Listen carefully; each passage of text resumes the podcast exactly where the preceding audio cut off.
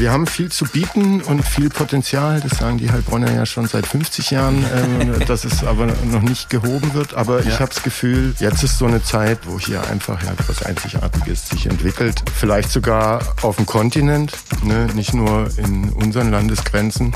Da will ich dabei sein, da will ich helfen, irgendwie, ja. dass, dass die Stadt sich zu dem entwickelt, äh, wo sie hin will. Und wo ich sie auch sehe. Oder da vielleicht auch so ein paar kleine Weichen oder Nebengleise stellen dass äh, das Bild der Stadt umfassender wird. Hallo und herzlich willkommen zu einer neuen Ausgabe von Zukunftszeichen Podcast.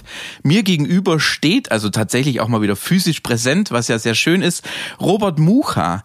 Robert äh, hatte mich eingeladen zu seinem Podcast Heilbronn Originalteile und das ist jetzt quasi die Gegeneinladung und von daher freue ich mich sehr, Robert, dass wir jetzt zusammenkommen und den zweiten Teil sozusagen, wo ich dir Fragen stellen darf. Wir haben den Spieß umgedreht. Und ähm, ja, bevor ich jetzt aber zu viel über dich selber erzähle, Robert, sag doch einfach mal, wer bist du und was machst du eigentlich? Das fällt mir immer nicht so einfach. Ähm, aber erstmal danke, dass das geklappt hat mit der Gegeneinladung und wir jetzt sprechen können. Freue mich sehr. Das erste Mal selber Gast in einem Podcast. Oh, Premiere? Ja, ja, ja. Oha. Bin ein bisschen aufgeregt. Ähm, aber ja, wer bin ich? Robert Mucher, 44 Jahre alt, Freiberufler, inzwischen von Haus aus Journalist und Seit 2010 bin ich zurückgekommen nach Heilbronn aus Berlin. Ähm, ja, arbeite ich in mannigfaltigen Produ äh, Projekten mit äh, oder entwickle selber welche und ja, erzähle Geschichten, sei es im Podcast oder ich habe das Hanix Magazin erfunden, co-gegründet mit Marcel Kant im äh, 2010, habe das Magazin eben gemacht, wir haben Veranstaltungen gemacht, ich habe die Schwarmstadtforschung hier mit der DHBW initiiert bin jetzt beim KI-Salon äh, mit dabei, äh, was mich sehr freut, was ein cooles Projekt ist.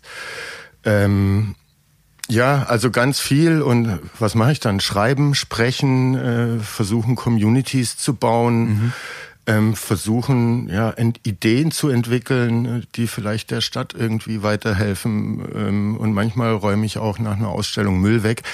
Also insofern, ähm, ja, ja, ganz viel, was ich nicht so auf zwei Sätze äh, runter reduzieren kann. Aber alles zusammen so ergibt dann so mich als Freelancer. Also, ja, also du hast viele äh, spannende Punkte schon angeschnitten und ich denke, äh, was jetzt auch klar wird unseren HörerInnen ist, dass sich diese Zukunftszeichen Podcast-Ausgabe um ganz lokalpatriotisch um Heilbronn dreht, um die Region dreht, darum dreht, was hier alles passiert, weil ich ähm, natürlich ein bisschen äh, parteiisch muss man sagen, ich finde, dass das, was wir hier in Heilbronn-Franken ähm, gerade aktuell erleben, was hier alles entsteht, äh, einzigartig in, in der Region, vielleicht sogar in der Bundesrepublik.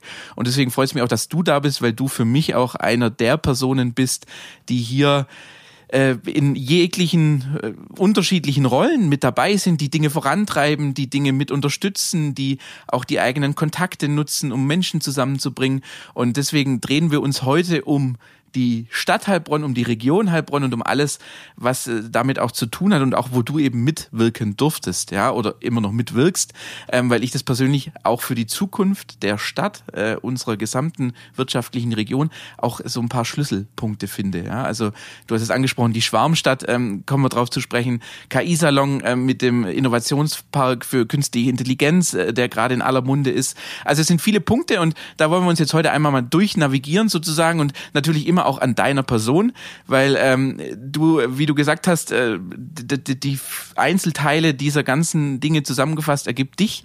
Ähm, und das finde ich natürlich auch persönlich sehr spannend, weil du ja wenn man äh, dich so erlebt, wenn man dich kennenlernt, ähm, einfach ein, jemand bist, der für die Region brennt, der für die Projekte brennt, die er macht. Und ähm, deswegen freut es mich, dass wir uns äh, darüber unterhalten können. Du hattest gesagt, du bist ähm, 2010 wieder zurück in die Region gekommen, hast mit dem Hanix Magazin ähm, ein äh, erstes Ding ja auch dann relativ schnell selber auf die Beine gebracht, hast das Co. gegründet. Ähm, lass uns einfach mal vielleicht mit dem Magazin anfangen und dann äh, in die anderen Themen gehen. Wie, wenn man jetzt hier wieder... Sehr gern, zwei Sachen habe ich ja? nur noch vergessen, wo oh. ich aktuell noch mitarbeite, okay. die will ich noch erwähnen. Ja, hau raus. Ne, arbeite ich auch für die Wissensstadt Heilbronn. Äh, das ist ein e.V., wo alle Forschungs- und Bildungseinrichtungen versammelt sind und äh, helfe da redaktionell ein bisschen mit. Und mhm. ich bin Beisitzer des Vorstands beim VfR Heilbronn. äh, ne, meine Fußballleidenschaft kommt daraus und versuche, ähm, ja, wenn ich gefragt werde, äh, Antworten zu geben, die dem Verein vielleicht weiterhelfen. Und ja, jetzt, darauf äh, wäre ich noch, darauf wäre ich zu sprechen gekommen, weil ähm, du mir in der letzten Zeit auch immer öfter äh, in dem Zusammenhang mit VfL äh, über den Weg gelaufen bist. Ähm, und natürlich die Wissensstadt, äh, lustigerweise heute Morgen, äh, einer meiner besten Freunde hat mir, glaube ich, den neuen Imagefilm äh, geschickt, zwei Minuten 49, irgendwie sowas über die Wissensstadt, hat geschrieben, Dani, hier, kennst du schon? Ähm, also passt auch ganz gut thematisch zusammen zu unserem heutigen Tag.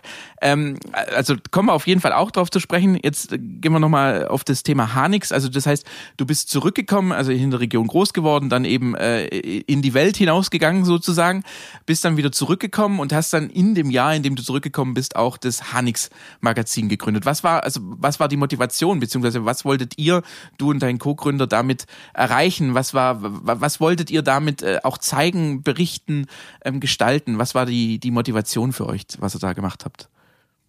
Äh, da dann vielleicht auch mein äh, Background, den ich aus Berlin mitgebracht habe. Ich bin aus Berlin zurück nach Heilbronn gekommen und habe dort sechs Jahre für Elf Freunde gearbeitet, Magazin für Fußballkultur, ja. das aus einer Indie-Ecke kam und äh, ja so die Fußballberichterstattung ein bisschen in Deutschland revolutioniert hat. Äh, ne? Es ging da eben nicht mehr nur um das, was auf dem Platz passiert, welche Taktik, welche Aufstellung, welches Ergebnis, wie ist das Spiel gelaufen, sondern uns hat auch interessiert, wer ist denn der Mannschaftsbusfahrer? Was sind denn das für Leute, die Panini-Sticker sammeln oder Tischkickern? Ähm, oder was ist denn das für ein abgehalfterter Profi, äh, der jetzt in Zypern sein Glück gefunden hat? Also, ne, wir haben Fußball als Popkultur begriffen und das Magazin hat ja, großen Wert auf Gestaltung, auf Fotografie, aber auch auf Haptik mhm. äh, gelegt. Ähm, und da habe ich Magazin machen gelernt. Ähm, aber nicht nur das, wir waren ein kleiner Haufen, Kreuzberger Wohnung, äh, fünf Leute äh, und haben dann die Heim-WM stand vor der Tür irgendwann und haben dann eben auch angefangen, Veranstaltungen zu machen, äh, mhm. Fußballlesungen, äh, Public Viewings, die aber irgendwie so einen coolen Touch hatten und nicht so die Fanmeile irgendwie mhm. äh, nochmal in klein äh, zeigen wollten. Naja, und all das äh, habe ich eben in Berlin dann sechs Jahre lang gemacht. Wir waren angedockt an den Intro-Verlag, ne, war die Älteren werden es vielleicht noch kennen, das war ein Musik- und Popkulturmagazin, das mhm in Deutschland kostenlos auslag in Plattenläden, Klamottenläden, Kneipen, Bars etc.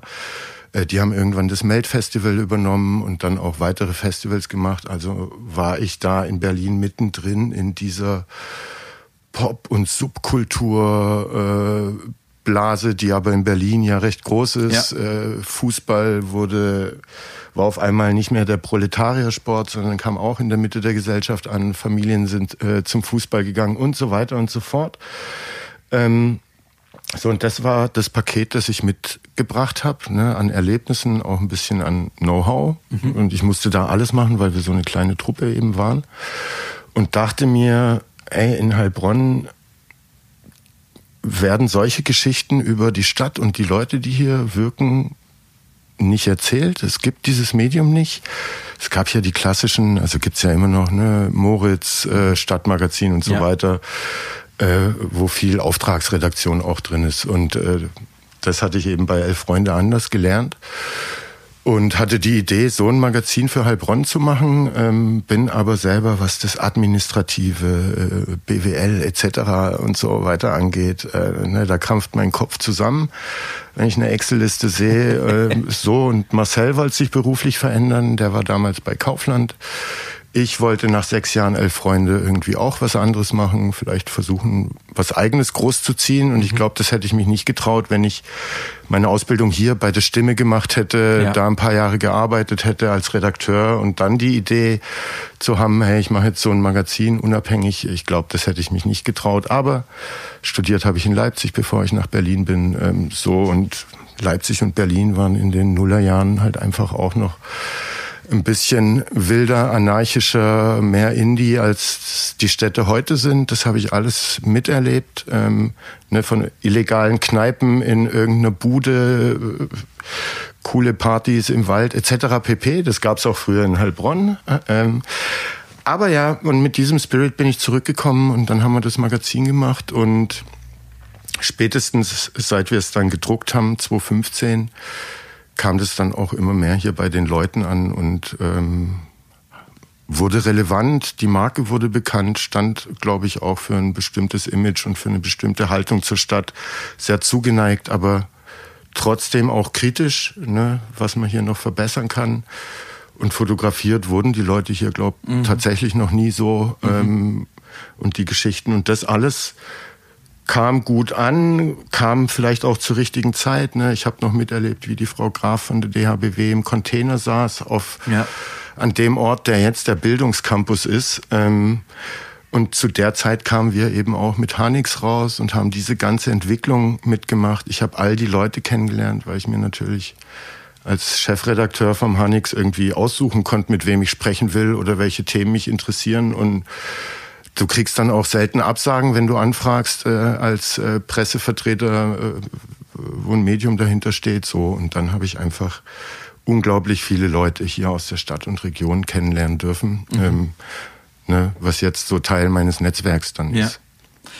Du hast auch äh, zur Vorbereitung hast du mir auch äh, freundlicherweise ein, zwei Sachen zu, zur Verfügung gestellt und in einem Dokument äh, steht auch drin, dass du ein, ein der Ideengeber oder so ein bisschen auch die Inspiration für ein Projekt war oder ein Buchprojekt war es, glaube ich, ähm, wenn schon tot, dann in Heilbronn. Mhm. Ähm, wenn man jetzt diesen, diesen Satz nimmt, äh, das hast du erzählt von, von der Elf-Freunde-Zeit in Berlin, ähm, was hat dich denn überhaupt wieder zurück in die Region verschlagen? Also, weil das ist ja, ich selber habe auch ein paar Jahre in Berlin gearbeitet und wenn man in dieser, in dieser Wolke ist, in dieser Szene, und es ist ja unglaublich, äh, teilweise schon reizüberfluten, da weiß man ja mhm. gar nicht, wo man wie hingeht und, und, und dieses Thema äh, FOMO, also dass man irgendwie was verpasst, ist ja auch sehr hoch.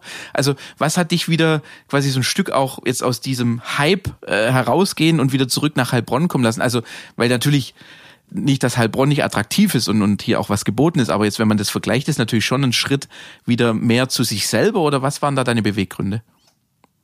Also ich hatte tatsächlich irgendwann dann war ich nicht mehr so happy bei Elf Freunde. Ne? Die haben dann irgendwie gestandene Redakteure von großen Magazinen dazu. Also ich habe angefangen da, da waren wir, wie gesagt, fünf Leute. Da war ich Praktikant, zwei Praktikanten, ein Volo und die zwei Gründer in der Kreuzberger Bude. Mhm. Und als ich gegangen bin, waren das, was weiß ich, 20 Leute in einem okay. Großraumbüro. Mhm. Ähm, und es wurde auch schon mit Gruner und Jahr geredet. Äh, so ein halbes Jahr später hat Gruner und Jahr ja. da die Mehrheitsanteile übernommen. Und ähm, habe immer ja auch schon gerne selber Projekte gemacht oder so. Und dann war da irgendwie der Drang, vielleicht das, was ich da gelernt habe, selber zu probieren. Es war aber auch klar, dass ich das in Berlin nicht versuchen brauche. So, mhm. Da hat jeder Straßenzug hat ein cooles Mac oder Blog oder was weiß ich. Da ist so viel Kreativität in der Stadt. Ähm, dass einmal ganz pragmatisch ich gedacht habe, naja, in Heilbronn wenn es funktioniert, dann ist die Chance, dass du äh, in Heilbronn erfolgreich wirst mit so einer Idee ja. größer als in Berlin. Plus es gab eben diese Nische, ähm, die noch nicht medial abgedeckt wurde und so den naiven Gedanken. Ich kenne da ja auch noch ein paar Leute. Ich war, ich war zehn Jahre weg, elf ja. Jahre weg, ähm, aber der war auch da. So und dann, ja, dann habe ich das gemacht. Mhm. Meine damalige Ex-Freundin musste auch nicht unbedingt in der Metropole wohnen. Ja. Kam ursprünglich aus Köln, die ist dann mitgezogen nach Heilbronn. Ähm, insofern war das also so ein nachvollziehbarer, logischer ja. Schritt.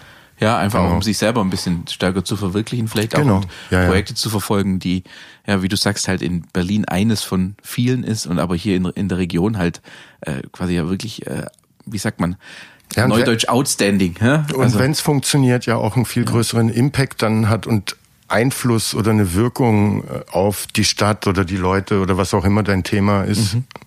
Jetzt hast du ja im Prinzip dann durch diesen Antrieb, äh, hast gesagt, als Chefredakteur Hanix hast du natürlich auch ganz andere Gesprächspartner hier bekommen. Ähm, du hast gesagt, dass auch die Nicole Graf, äh, wie sie in, in einem Container den, den Campus hier gestartet hat, was ja auch nicht ganz unkritisch war damals äh, die DHBW äh, in Moosbach. Politikum, die ja, ja. Das war ja auch ähm, wie vielleicht das ein oder andere immer auch in, in Heilbronn, Hohenlohe, Franken, wenn man die Region ganzheitlich erfassen möchte, äh, auch durchaus äh, immer ein bisschen politischen Druck oder politische Turbulenzen verursacht. So war ja auch die Gründung der DHBW DHBW hier in Heilbronn als eigenständigen Standort und nicht nur als, als Zweigstelle von, von Moosbach im Endeffekt ja durchaus auch kontrovers diskutiert. Ähm, war das ja auch für dich dann so der erste äh, Punkt, wo du entdeckt hast oder wo du für dich selber vielleicht auch gemerkt hast, so das Thema Bildung, das Thema ähm, Institutionen, die nach Heilbronn kommen, neben der Hochschule Heilbronn, ähm, dass das eben auch für das Leben, für die Kultur hier was ist, weil du bist ja jetzt auch bei der, bei, du das warst da, bist jetzt Mitinitiator und Herausgeber Thema Schwarmstadt, das besprechen wir gleich auch noch. Ähm, hier bei der Wissensstadt hast du gerade selber nochmal nachgeschoben, bist du aktiv. Also kam aus diesen Erlebnissen heraus auch die Motivation, dich da stärker noch einzubringen, weil du gesehen hast, einfach, das ist was, was uns hier in, in der Region nachhaltig prägen und entwickeln wird? Also das habe ich irgendwie gespürt, dass äh, das nicht das Ende sein wird mit da den ersten äh, vier Gebäuden, äh, die, die da gebaut wurden. Und dass wir mit dem Hanix, also analog zu Elf Freunde wurde 2000 gegründet, da war schon klar, dass 2006 die WM in Deutschland ist. Und mhm. das war lang genug davor, um so langsam ja. das Feld aufrollen zu können. Und mein Gefühl war, dass wir mit dem Hanix auf jeden Fall dann auch zu einem Zeitpunkt irgendwie hier starten, wo hier gerade auch alles am Starten ist in die Richtung. Mhm. Dass das konkret so groß wird, äh, wie es jetzt ist und auch noch weiter wächst, äh, das hatte ich 2010 wahrscheinlich irgendwie so noch nicht gesehen, aber dass das nicht das Ende sein wird und dass Städte um Leute kämpfen und attraktiv sein wollen, ähm, so das war mir auch klar, sonst hätte ich auch das, das Magazin irgendwie nicht gegründet, auch weil Leute sich ja dann mit der Stadt, in der sie leben, irgendwie identifizieren wollen und so weiter. Mhm. Aber da war so eine Intuition, dass äh, hier in Heilbronn was startet und äh, man das erzählen will. Mhm. So. Und dann wurde immer klarer, dass Heilbronn das Problem hat, dass viele Studenten einfach abhauen nach dem Abschluss, mhm. nicht, nicht hier bleiben. Mhm. Die Hardware da schätzen und ja. nutzen. Ähm, aber wenn sie nicht hier irgendwie aus der Region kommen, dann halt wieder nach Potsdam, Hamburg, Herne, wo auch immer mhm. sie herkommen, ja, äh, ziehen. Ja. Ähm, und habe mich gefragt, war, ja, warum das so ist, konnte ich mir schon auch teilweise erschließen. Also, ne, gibt ja Luft nach oben in ja. bestimmten Bereichen hier, was weiche Standortfaktoren angeht, auf jeden Fall. Ähm, wollte es aber irgendwie ja tiefer ergründen, mhm. ähm, um dann vielleicht auch ja, Maßnahmen abzuleiten, was man dagegen tun kann. Ähm, mhm. ne, die Professor Doktorin äh, Yvonne Zayans, alte Jugendbekanntschaft äh, von mir. Wir waren beide, sie war Schwimmerin, nicht Fußball, also so mhm. mit hier den Stadtsportauswahlen ja. unterwegs. Ähm, die war an der DHBW, eben Professorin, kam aus Stuttgart äh, wieder zurück nach Heilbronn und dann hat man immer mal wieder gemeinsame Projekte oder sie hat uns auch mal mit dem Hanix ein bisschen beraten. Und dann äh, kam ich auf sie zu mit, ey, in der Stimme wurde erzählt, dass äh, jährlich 2000 irgendwie 18 bis 24-Jährige oder sowas hier die Stadt verlassen. Mhm. Äh, so, warum? Ähm, wohin gehen die? Warum bleiben die nicht? Und dann, ey, lass uns das erforschen hat Yvonne dann gemeint. Äh, und so ist diese Schwarmstadt-Initiative dann draus geworden. Ich bin dann eben noch auf die Schwarmstadt, auf den Begriff gestoßen. Mhm. Ähm, und habe rausgefunden, okay, Schwarmstädte sind wohl Städte, äh, die mehr Zuzug junger Leute generieren als äh, Wegzug erleiden. Mhm. Ähm, und in diesen Alterskohorten wachsen äh, und das spricht sich in diesen Alterskohorten einfach so um und die Leute wissen dann, okay, die fünf Städte habe ich auf dem Zettel, da geht es irgendwie ab, da kann ich das studieren, was ich studieren will ja. und meinen Lifestyle irgendwie äh, pflegen. Und da war Heilbronn nicht dabei, nicht unter den ersten 30. Mhm. So. Naja, müssen wir aber eine werden, wenn äh, ne, das, was sich hier entwickelt, irgendwie dann auch nachhaltig Impact auf die Region ja. äh, haben soll. Und logischerweise brauchst du auch eine starke Wirtschaft, du brauchst diese Ausbildungsmöglichkeiten und so weiter und so fort. Aber die Stadt muss attraktiver werden, dass die jungen Leute hier bleiben. Sonst gucken sie halt, ob die Schwarzgruppe irgendeinen Innovation Hub in Berlin hat und ziehen nach Berlin und versuchen dort für die Schwarzstiftung zu arbeiten oder für ja. Bosch oder Porsche oder was auch immer. Ähm, Aber die sollen hier bleiben, weil hier ist es auch nicht verkehrt irgendwie und äh, du bist äh, mit der Bahn oder mit dem Auto genauso schnell in Stuttgart oder Karlsruhe oder Heidelberg, Mannheim, wie du vom Wedding irgendwie ans andere Ende der, äh, von Berlin brauchst, äh, ja. weil du dorthin willst. Die Natur hier ist näher und vielleicht sogar schöner als dort.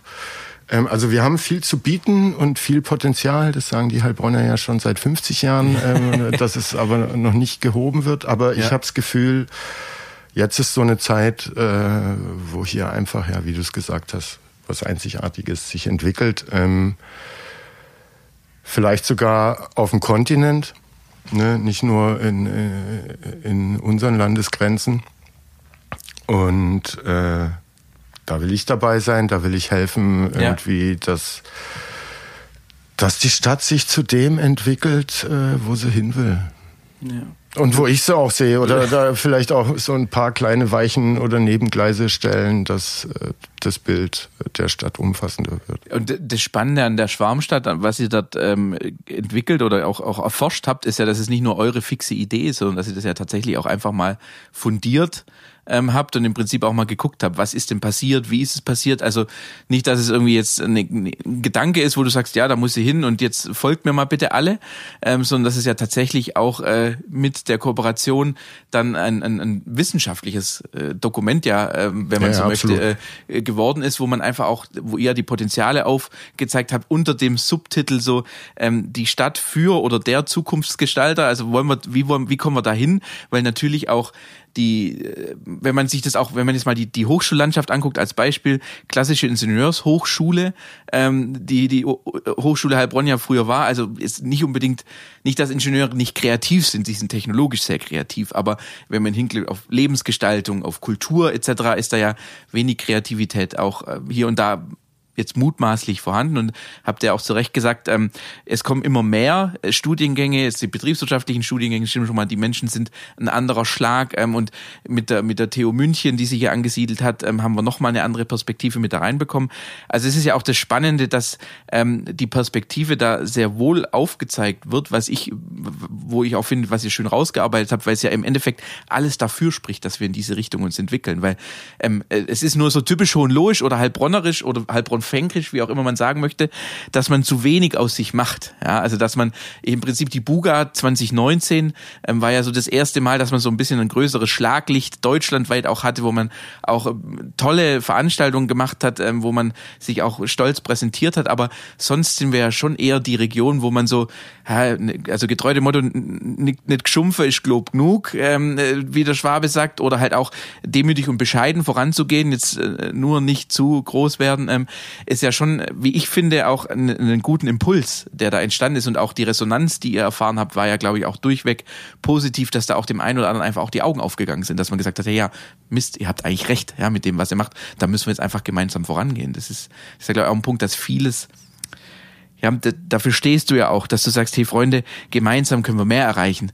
Nicht hier eine Initiative, dort eine Initiative, da, sondern wenn man die Kräfte bündelt, was du mit der Schwarmstadt bist du zusammengegangen, was du auch in der Wissensstadt, ähm, wo du dich engagierst, wo man sagt, lass uns mal alles zusammenbringen. Das ist, glaube ich, auch so ein bisschen was, was dich auszeichnet, ähm, dass du sagst, hey, ich nutze das Netzwerk, was ich habe, um guck, zu gucken, wen ich wie wo zusammenbringen kann, damit man gemeinsam voranschreitet. Also kann man das so, so sagen, dass es auch mit der Schwarmstadt so ein bisschen gelungen ist, da auch Barrieren aufzubrechen und so ein paar Hürden vielleicht jetzt nicht ganz wegzumachen, aber zumindest mal zu senken, dass man da stärker in die Richtung geht? Äh, bestimmt äh, hat es da auch seinen Anteil zu und dann spielt aber auch eine Rolle, dass neue Leute in die Stadt gekommen sind mit mhm. neuen Perspektiven und äh, die ihre Impulse reingeben. Also sei es was weiß ich, so ein Olli Hanisch, Campus Founders, Thomas Bornheim, äh, 42 oder auch ein Erik Gollup, der aus Berlin hierher kam. Äh, du bist irgendwann auch hierher gekommen, ich bin zurückgekommen. Ähm, und dass die Leute alle sagen, hey, das, das muss offener mhm. werden, es mhm. muss kooperativer werden. Ähm, selbst wenn ihr Wettbewerber seid, arbeitet zusammen, es wird euch beiden nutzen. Ähm, mhm. So und der Geist kommt, glaub, zwangsläufig immer mehr auch hier in der Stadt an. A, weil es, glaube ich, ja auch ein globaler Trend ist, dass man mehr kooperieren sollte, muss. Mhm. Ähm, das nächste, dass die ganzen Mittelständler hier glaube ich, spätestens jetzt so langsam merken, ey, nicht nur wir müssen digital sein, sondern da wird so viel passieren in den nächsten Jahren. Und wir haben viel zu wenig Einblick und Knowledge, was da alles los ist. Und jetzt müssen wir am Start sein, ähm, sonst fährt der Zug tatsächlich ab. Ich meine, es ist ja auch euer, ja. euer Business. Äh, vielleicht kannst du jetzt auch sagen, nee, es hat sich schon früher geändert. Was du gerade erzählst, ist Quatsch. Mhm. Ähm, plus, das glaubt ja, mehr Studenten kommen rein, es gibt mehr Programme von den unterschiedlichen Institutionen oder ne, was wir mit dem KI-Salon gemacht haben in der Maschinenfabrik, eine KI-Ausstellung mit Talks und Workshops und all das, ähm, wo die Leute sehen, ah, okay, ey, hier passiert jetzt tatsächlich was. Äh, die Stadt sticht irgendwie andere Regionen in Baden-Württemberg aus, äh, was bestimmte Themen angeht, die aber absolut zukunftsrelevant sind. Mhm. Und wir müssen uns mehr als ja, dieses eine Ökosystem, von dem so viele äh, sprechen, verstehen und sehen. Ähm, egal für welche Bude wir arbeiten oder ob wir jetzt hier ein Stadt- oder Landkreisunternehmen sind oder äh, hier aus einer Ingenieursfachhochschule hervorgegangen sind oder Elite-Uni mhm. auf der Welt sind. Ja. Ähm, und wenn das gelebt wird, dann ist hier, glaube ich, wahnsinnig viel möglich. Ähm, unabhängig vom Tempo, das die Schwarzstiftung vorlegt, äh, mit allem, was sie machen und wo alle mitziehen müssen irgendwie. Und natürlich da nicht äh, schon im Gleichschritt das Tempo aufnehmen können. So, ne? Das ist für die Stadt eine Riesenherausforderung. Das ist aber wahrscheinlich auch für die Bürger eine große Herausforderung, für alle, die hier irgendwie äh, unterwegs sind, weil man einmal merkt, so, okay, hier wird wirklich ernst gemacht und hier wird entwickelt, entwickelt, entwickelt, ja. aber auch in Feldern, die zukunftsrelevant sein werden, die wir alle noch nicht so richtig kapieren und verstehen äh, und auch überhaupt nicht einschätzen können, was davon tatsächlich mal Realität wird und was nicht, wie schnell das kommt oder nicht und ob es eher ein Benefit für alle mit sich bringt mhm. oder ne, das ist ja ein, eine große mysteriöse Box. Ja. Wenn man digitale Transformation, KI, was da, was Elon Musk und so weiter irgendwie da weiterentwickelt und ne, ich habe jetzt die letzten Tage viel mit äh, ChatGPT äh, mhm. rumprobiert.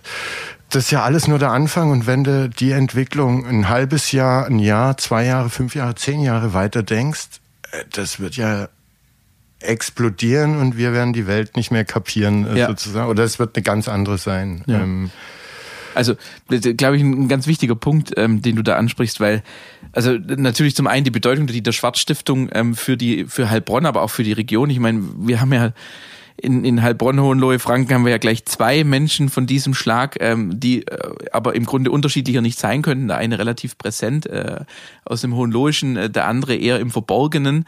Ähm, aber nichtsdestotrotz beide daran interessiert, die Region vorwärts zu bringen, weil eben man sagt, hey, wir müssen jetzt hier auch der, diese, diese, Reinhold Wirth sagt das immer, die Sozialverpflichtung des Eigentums, ja, dass man im Prinzip, man hat natürlich äh, einen gewissen Wohlstand erreicht, ja, aber man möchte diesen eben auch nutzen, um der Gesellschaft etwas zurückzugeben. Ne? Das ist ja, glaube ich, auch ganz wichtig und du hast es äh, relativ charmant formuliert, dass da die, die der Schwarzstiftung eben energisch vorangeht und vielleicht den einen oder anderen überfordert, aber ich glaube tatsächlich auch, dass es diese Überforderung an der einen oder anderen Stelle einfach auch braucht, weil sonst bewegen wir uns nicht. Also sonst sind wir alle relativ bequem und gerade auch, was wir in dem Bereich, jetzt du hast den Olli Harnisch von den Campus Founders, ist äh, etwas, was glaube ich so das, das, das erste Blinklicht war, was, was hier entstehen kann, weil man gesagt hat, okay, da ist jetzt was völlig anders geartet, da kommt extra jemand aus den USA, aus dem Silicon Valley hierher und beschäftigt sich mit Unternehmertum, mit Startups, mit diesem ganzen Ökosystem, wo man gesagt hat, wir sind doch schon Region der Weltmarktführer, also hä, was wollt ihr denn jetzt? Aber dieser, dieser Grundgedanke, dass man eben dieses fördern möchte, dass sich hier eben weitere Unternehmen ansiedeln, ähm, dann auch in, in Kombination mit dem Zukunftsfonds, mit dem Tom Fillinger etc., dann die 42 als neue Möglichkeit, diese Technologien äh, Menschen zu vermitteln, dass die nachher eben das auch umsetzen können. Und ich glaube, jetzt der größte Wurf oder so das, das, das Stärkste, was die Region nachhaltig auch prägen wird, ist, das, ist natürlich, wie du sagst, das Thema künstliche Intelligenz, der EPI, ähm, wo wir ja in den Böllinger Höfen da ein schönes, einen schönen großen Park bekommen, wo viele renommierte Universitäten, Forschungseinrichtungen ja schon zugesichert haben. Und das ist ja auch was, wo du dich mit dem KI-Salon, auch mit dem Thomas Bornheim ähm, etc. engagierst.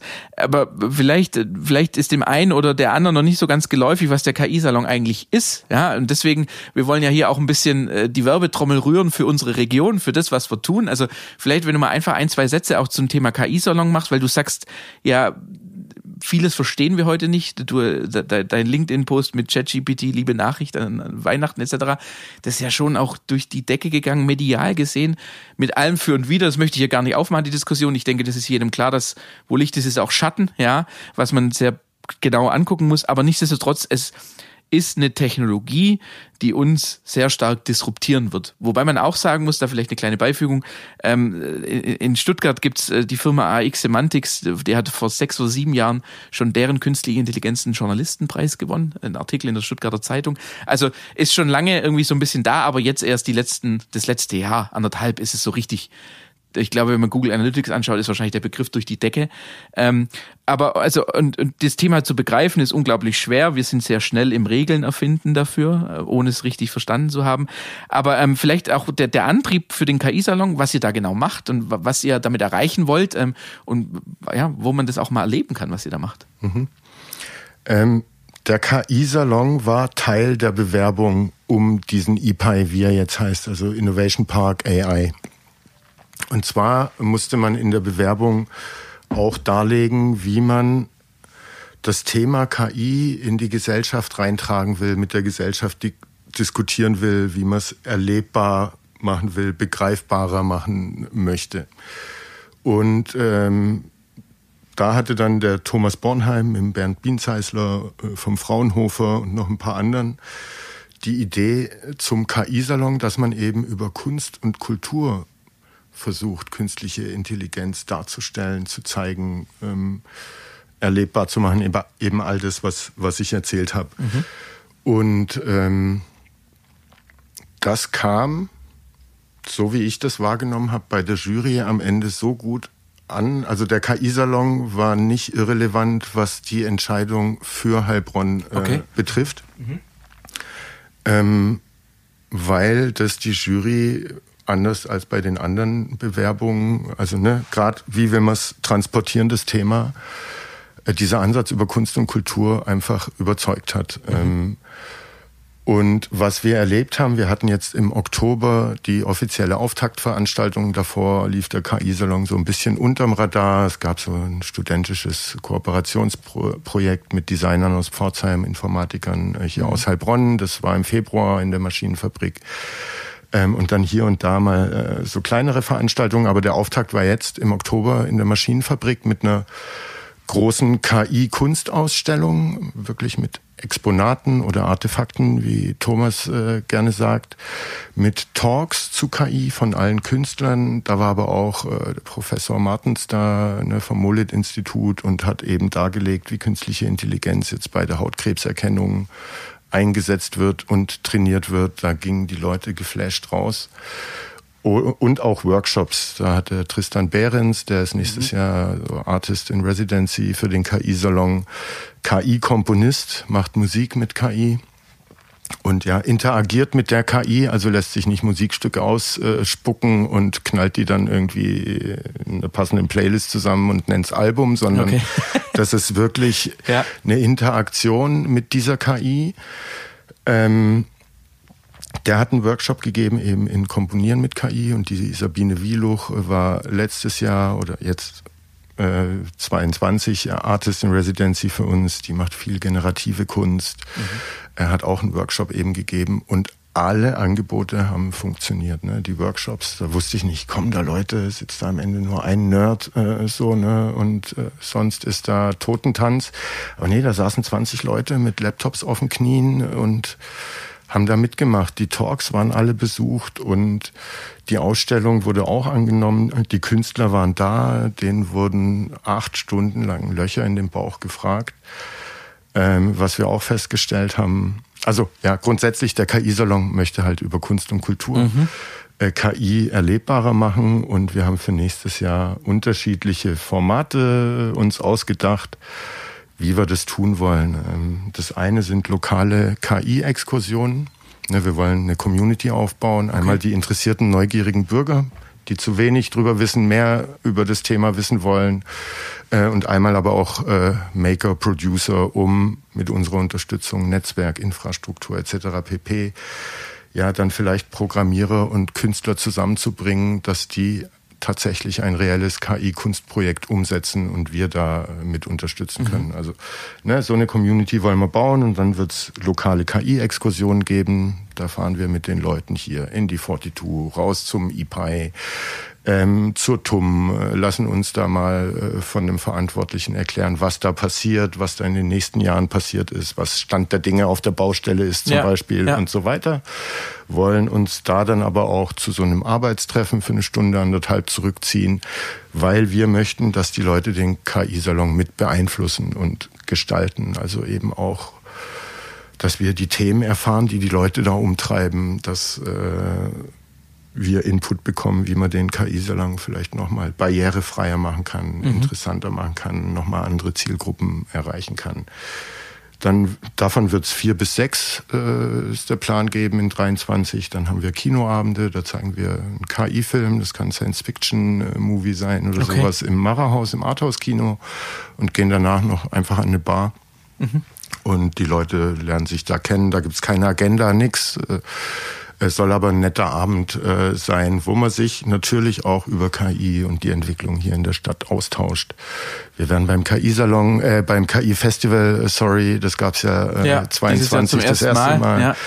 Ähm, da wär, wollen wir präsenter sein als im ersten Jahr. Ähm, wir werden bei der langen Nacht der Museen in Stuttgart präsent sein. Da gibt es eine Location für Digital- und NFT-Kunst. Äh, da werden wir mit Exponaten sein. Ich bin jetzt im Januar im Creative House in Stuttgart, zwei Wochen im Haus der Wirtschaft und präsentiere da auch den KI-Salon. Da wird es einen Abend auch geben, wo wir erzählen, was wir machen.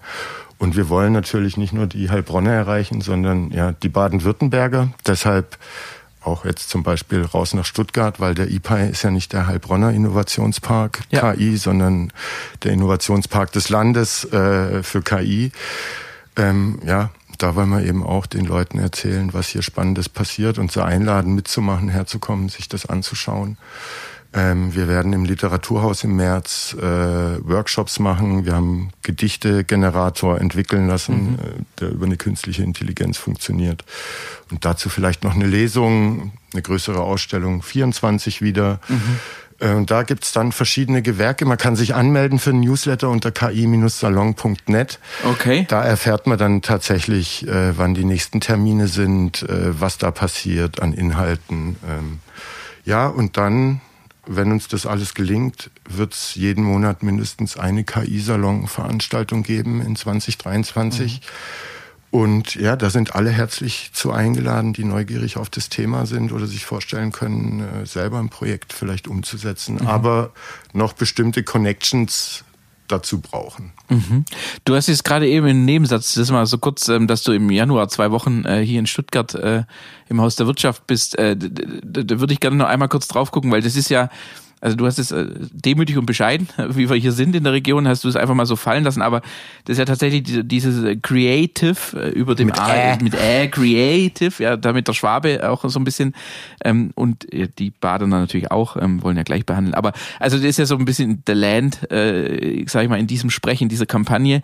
Ähm, das ist ja jetzt nicht unbedingt was, wo man einfach quasi sagen kann, jawohl, da will ich hin. Und dann sagen die, oh, gerne, schön, dass du dabei bist. Und da wird man ja auch ausgewählt, also das ist ja jetzt... Ja, gab es eine Jury, die die Bewerbungen durchgeschaut hat. Genau, also es ja. ist jetzt nicht so, dass du da einfach so bei Accident hingekommen bist, sondern du hast dich ja beworben und, und du bist ja tatsächlich auch äh, quasi der, der Stadthalter unserer Region, weil hier aus der Region sonst, äh, glaube ich, nichts ist dabei ist. Dabei, und es sind ne? insgesamt auch nur, glaube ich, elf oder zwölf Menschen, die dort ausstellen, gell?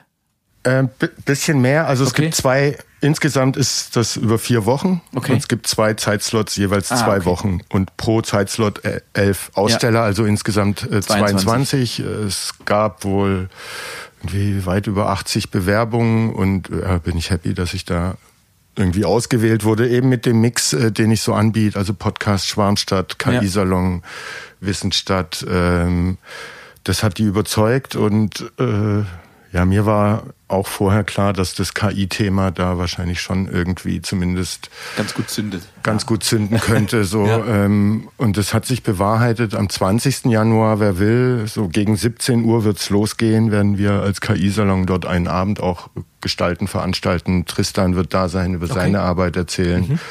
Thomas wird da sein, ein bisschen erzählen, wie KI vielleicht sich in Zukunft auf die Gesellschaft auswirken kann und wie es äh, an IPI angedockt wird. Ich werde erzählen, ja, was der KI-Salon ist, wo er herkommt, wo er hin will. Ähm, und dann sprechen vielleicht auch noch Leute ähm, von der Hochschule der Medien. Da gibt's auch so ein AI-Department äh, und das KIT hat irgendein Roboter, der operieren kann, entwickelt und da haben die mit einer äh, Design- oder Kommunikationsagentur zusammengearbeitet. Ähm, und dieses Creative House ist eben, da soll sich die äh, baden-württembergische Kultur- und Kreativwirtschaft präsentieren können. Also von daher ist ja auch sehr schön, dass quasi äh, der, der Du als Person und der KI-Salon als Institution hier aus der Region in dieser Kreativszene auch Platz findet. Und ich glaube, es ist ja auch ein, ein durchaus äh, Abend, mehrere abendfüllendes Thema, ähm, inwieweit dieses äh, Thema KI Kunst und Kultur beeinflussen oder, oder auch prägen können wird. Ne? Also ähm, deswegen finde ich das äh, also cool, wollte ich einfach nur noch mal rausstellen, weil das hast du einfach so im Nebensatz mal kurz rausgedonnert. Ähm, aber das ist ja tatsächlich auch was, was man durchaus auch als Würdigung ähm, der eigenen Maßnahmen und Projekte sehen kann, dass man da eben mit dabei sein darf in so einem ausgewählten Kreis. Und wir, wie du auch richtig sagst, alles, was hier in Heilbronn im Thema EPI geschieht, ist natürlich nicht äh, irgendwie so unser Heilbronn Heilbronner Ding, ähm, sondern ist natürlich für das Land Baden-Württemberg und vielleicht sogar ähm, deutschlandweit ähm, etwas, was äh, eine Einzigartigkeit entwickeln wird, ähm, weil es einfach sowas Vergleichbares nicht überall gibt. Also da muss man auch sagen, hat das Land ähm, da durchaus sehr gute und sehr richtige Weichen gestellt, dass man hier nicht abgehängt wird als äh, das Land der Tüftler und Denker, dass wir das auch in Zukunft sein können. Naja, man äh, darf ruhig auch sagen, dass Heilbronn mal so eine Zusage und so einen Zuschlag auch verdient hat. Ne? Sonst gingen die ganzen Geschichten immer irgendwie Stuttgart, ja. Karlsruhe, Tübingen, schieß mich tot.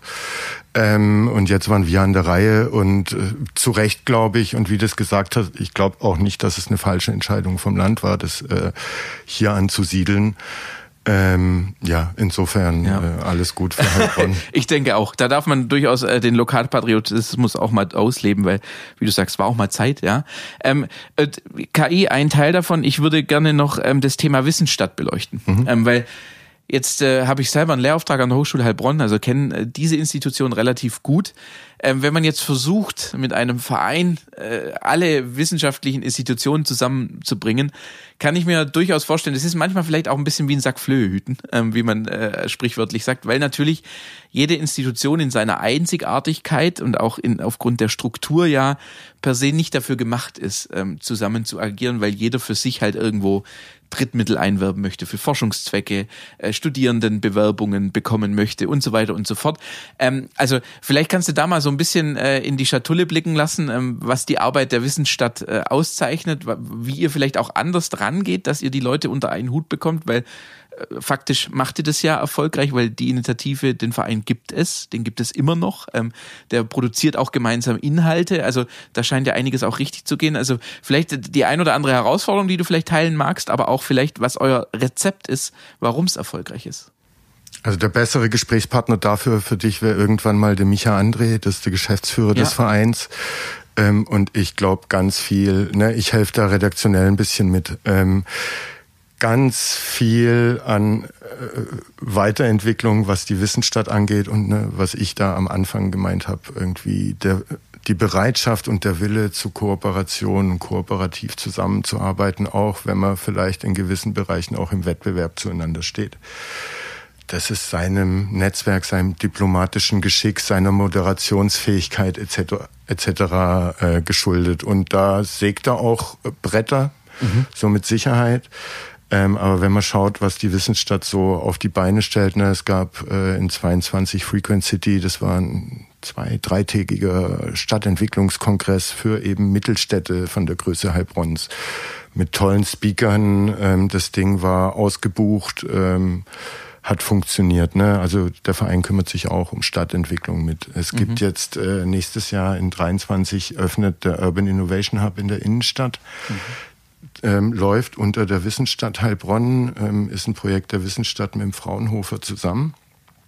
Ideengeber, äh, würde ich fast sagen, ich und Yvonne Zions oder andere Yvonne Zions und ich. Also aus der Schwarmstadt heraus entstanden? Ja, genau. Mhm. Ähm, und das ist dann auch, äh, finde ich, ein tolles Beispiel. Ähm, kurzer Schwenk, bevor ich da auf die Wissensstadt äh, nochmal zurückkomme. Mhm. Wie so eine coole Kooperation und so ein Zusammenwirken funktionieren oder passieren kann, dass am Ende, ne, jetzt dieses Ding im Ende März, Anfang April wird es eröffnet. Mhm. Im ehemaligen Novocaine, also Fußgängerzone, Ladengeschäft wird besetzt. Ähm, wir haben uns, was die zweite? Ich weiß es gar nicht mehr. Schwarmstadt-Studie angeschaut. Ich habe auch mit vielen Gastronomen, Händlern äh, gesprochen, aber auch mit Leuten, die am Bildungscampus arbeiten. So, die Gastronomen sagen, wo sind denn die Studenten, die jetzt alle hier sein sollen?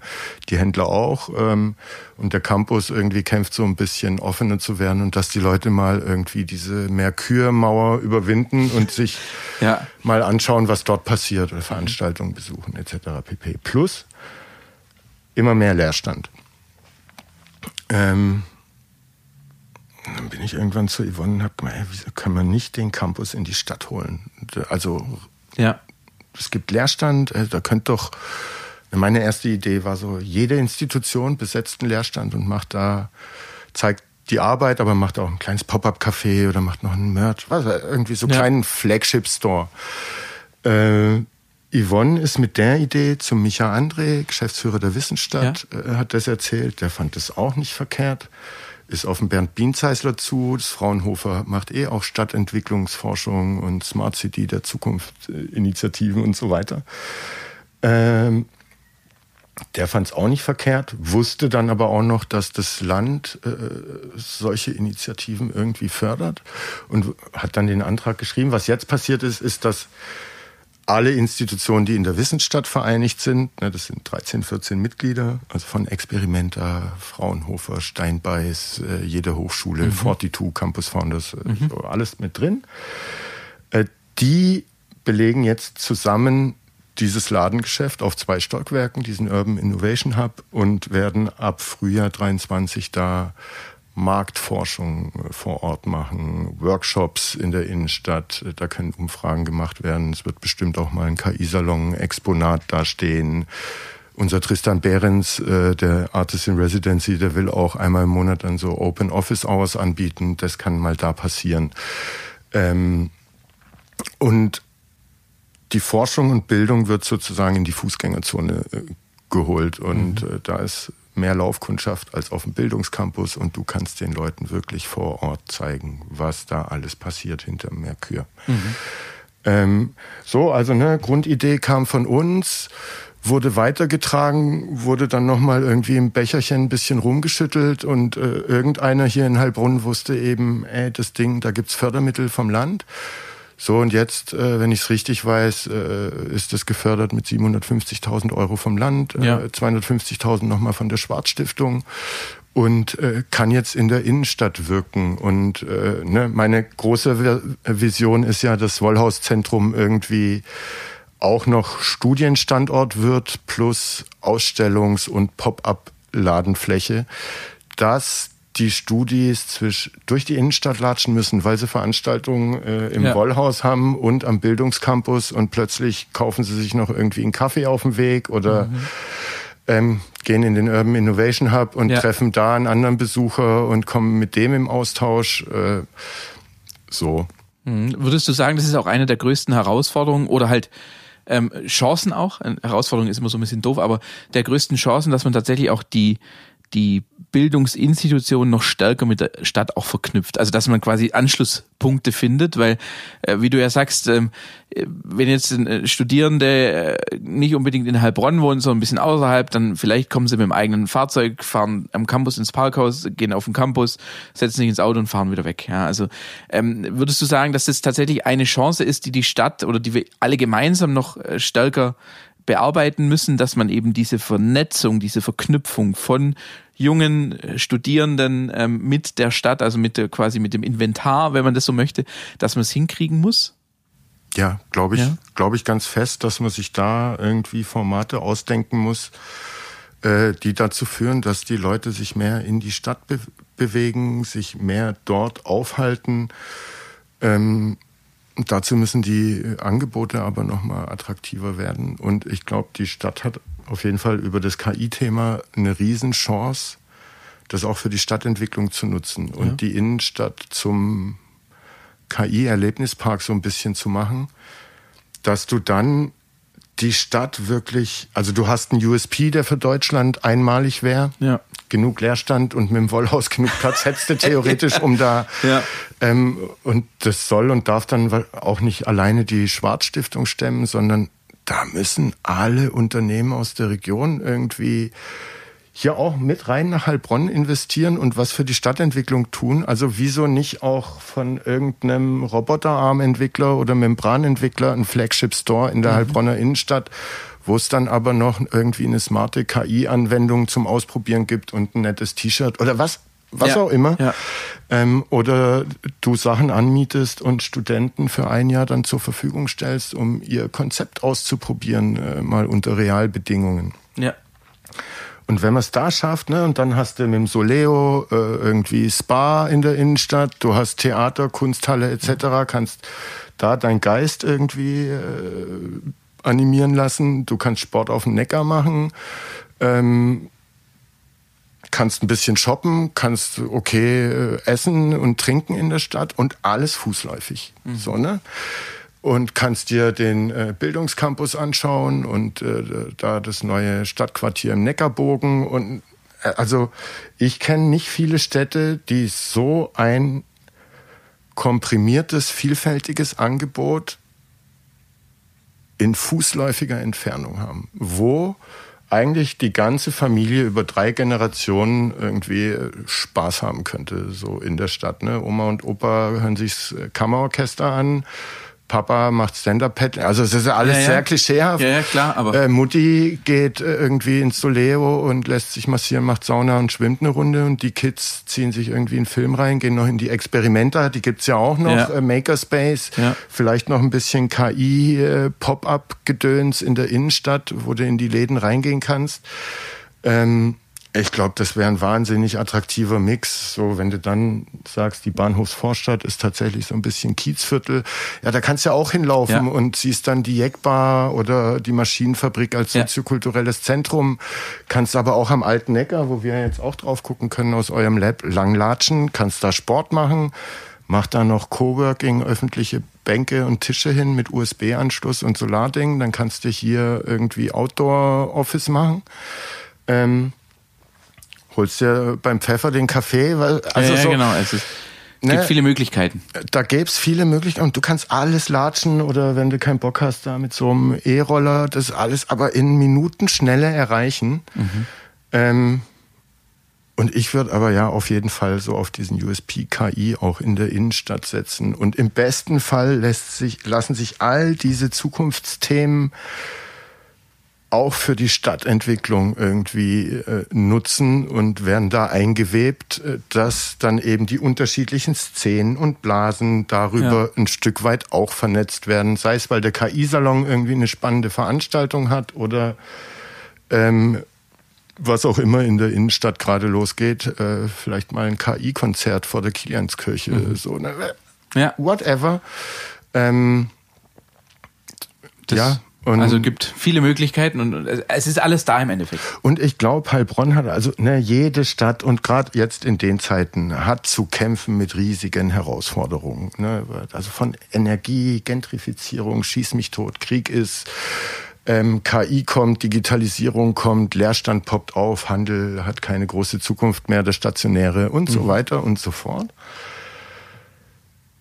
Und die allermeisten Städte haben aber nicht diese Möglichkeiten und diese Bedingungen, die wir hier in Heilbronn haben. Also da sind wir gesegnet.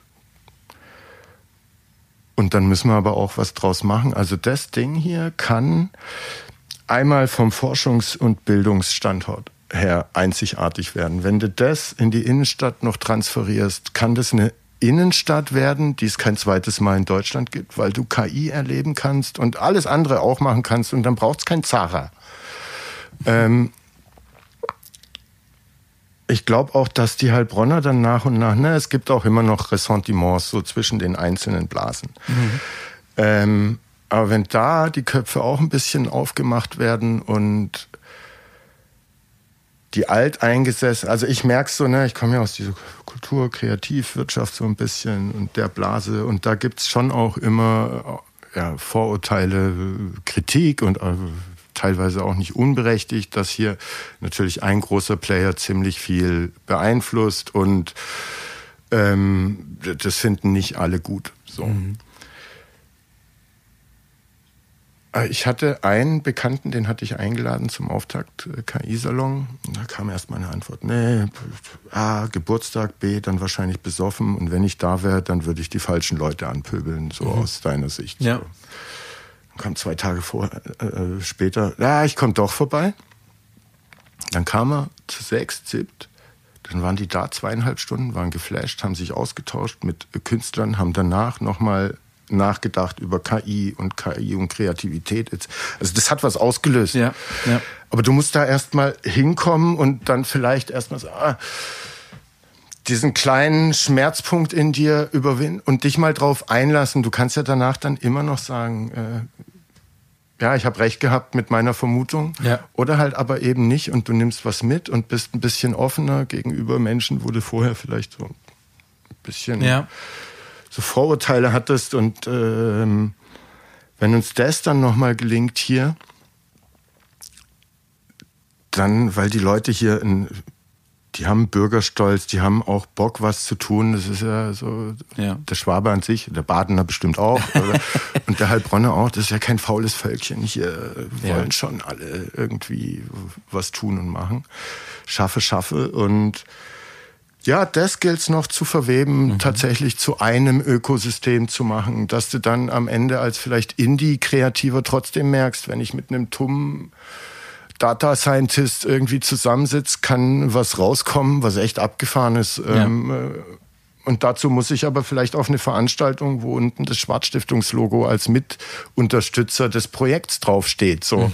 ja, über den Schatten musst du dann springen, wenn es den gibt, und dich drauf einlassen und umgekehrt genauso, bloß weil einer einen zu langen Bart hat und irgendwie nicht Sakko und etc. trägt, kann der wahnsinnig oder sie äh, großartige Impulse, Ideen, Perspektiven reinbringen, äh, auf die du so nicht gekommen wärst. Und das kann wieder was in Gang setzen. Also da glaube ich ganz fest dran. Ähm, und auch gerade, dass man die Vernetzung mit Kreativen aus jeder anderen Branche vorantreiben und ins Auge fassen sollte weil da kommt nie nix raus. Mhm. Also im Endeffekt auch der Appell von dir jetzt an der Stelle, Leute, geht raus aus eurer Komfortzone, äh, geht raus, äh, sprecht mit den Leuten, nehmt auch mal einen Kompromiss in Kauf, um neue Dinge zu erleben, die ihr so nicht erleben würdet, wenn ihr da eben immer in euren Denkmustern oder auch äh, gewissen äh, Schubladen äh, denke auch immer bleibt, äh, sondern nur wenn wir uns alle ein bisschen verändern und alle ein bisschen mutiger an die Sache herangehen und vielleicht auch mal äh, einer Veranstaltung die Chance geben, wo wir denken, boah, nee, in tausend kalte Winter nicht, ähm, dann kann hier was Großes entstehen, weil ich denke, das ist auch ein zentraler Punkt, ähm, den du da ansprichst und da brauchst du auch Personen wie du. Na, also du bist ja äh, ist jetzt, ich weiß nicht, ob man das so sagen darf, aber du bist ja im Prinzip ein Hans Dampf in allen Gassen, äh, positiver Art, weil du halt eben auch zwischen den Welten wandelst. Also du bist beim VfR Heilbronn äh, unterwegs, was eine ganz andere Welt ist, natürlich teilweise mit Überschneidung, als jetzt zum Beispiel die Wissensstadt Heilbronn. Du ja, hast, absolut. Also das ist, das ist äh, komplett zwei Welten. Du hast mit deinem äh, Heilbronner Originalteile-Podcast, ähm, wo du spannende äh, Personen hier aus der Region, aus Heilbronn ähm, interviewst, tust, ähm, was ja jetzt die Gegeneinladung ist, weil ich bei dir auch zu Gast sein durfte. Also ich glaube, du bist auch ein, ein weltenverbindender äh, Mensch und, und äh, von denen brauchen wir mehr. Von denen brauchen wir eben auch, auch mutige Menschen, die vorangehen, die einfach sagen, hey, ja, auch wenn du es jetzt vielleicht doof findest, geh da mal hin, weil die Sache ist geil, ja. Und du musst danach nicht der Meinung sein, dass äh, der Ausrichter, der Veranstalter, wer auch immer äh, toll ist, sondern du musst dich einfach mit dem Sachverhalt auseinandersetzen. Und wenn du das nicht tust, dann hast du eine Chance verspielt, weil die haben wir hier in Heilbronn, die nicht viele andere haben in dieser Vielfalt. Und äh, das, ja. Und ich glaube, das ist so ein wichtiger Punkt. Ja. Und das hat mir immer schon Spaß gemacht, irgendwie, wenn ich der Meinung war, irgendwie zu sehen, ah, derjenige und die, wenn man die zusammenbringen kann, ja, die könnten echt was zusammen irgendwie wuppen, mhm. die dann auch zusammenzubringen und na, auch noch kurz erklären, warum man die zwei jetzt zusammengebracht ja. hat. Ähm, ja, also das macht mir Freude und auch dieses zwischen den Welten wandeln. Ähm, ich brauche das, dass mir nicht langweilig wird. Also wenn ich immer nur äh, in derselben Suppe schwimme oder so, dann, dann ist schnell öd und fad. Also da kann die noch so gut gewürzt sein. Ne, und das ist dann, ja, ist halt einfach lustig, wenn man dann, äh, was weiß ich, freitags noch auf irgendeinem KI-Workshop von Fraunhofer war, wo irgendein Quanten Computing-Mensch äh, da war und am Tag drauf trinkt man im Stadion halt irgendwie äh, ein Bier und isst eine Wurst mit einem ganz normalen Fußballfan ja. oder einem, der sich auch aus ja, purem Idealismus äh, ja, dazu entschlossen hat, diesen Verein neu zu gründen und ja, den ja auch oder Heilbronn wieder auf die Fußballlandkarte ja. zurückbringen will. Und am Montag sitzt man dann ähm, ja, mit, äh, mit einer vom Fraunhofer zusammen und überlegt, wie man den Urban Innovation Hub mit Content füllen ja, könnte. So. Ja. Und die Abwechslung, die brauche ich, sonst ja, wird's tatsächlich Fahrt.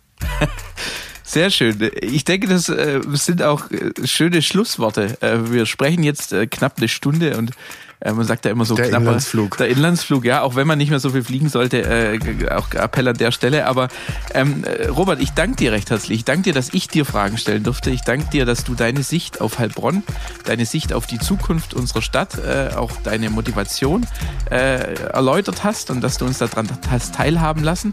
Ich bin mir sicher, dass wir in welcher Konstellation auch immer uns mit Sicherheit äh, nochmal unterhalten und irgendwo läuft ein Mikro mit, ähm, weil wir sind nicht am Ende. Also die, die Entwicklung hier ist nicht am Ende. Ja. Wenn dann mal äh, das richtig losgeht, ich denke jetzt äh, in, im Kontext des, der Aufzeichnung hier ähm, wurde der erste Förderbescheid äh, vom Land mit 5,4 Millionen äh, feierlich überreicht. Also wir sind am Anfang von einer großen Reise, ähm, auf die wir uns begeben und auf die wir alle mutig neue Dinge erkunden dürfen. Und von daher danke ich dir, dass du bei mir warst und danke dir für deine Zeit und ich sage einfach bis zum nächsten Mal. Ja, vielen Dank für die Einladung, dass ich mich ein bisschen vorstellen durfte. Und ja, bis zum nächsten Mal. Machen wir auf jeden Fall nochmal mit Mikrofon. Danke dir. Gerne. Tschüss. Tschüss.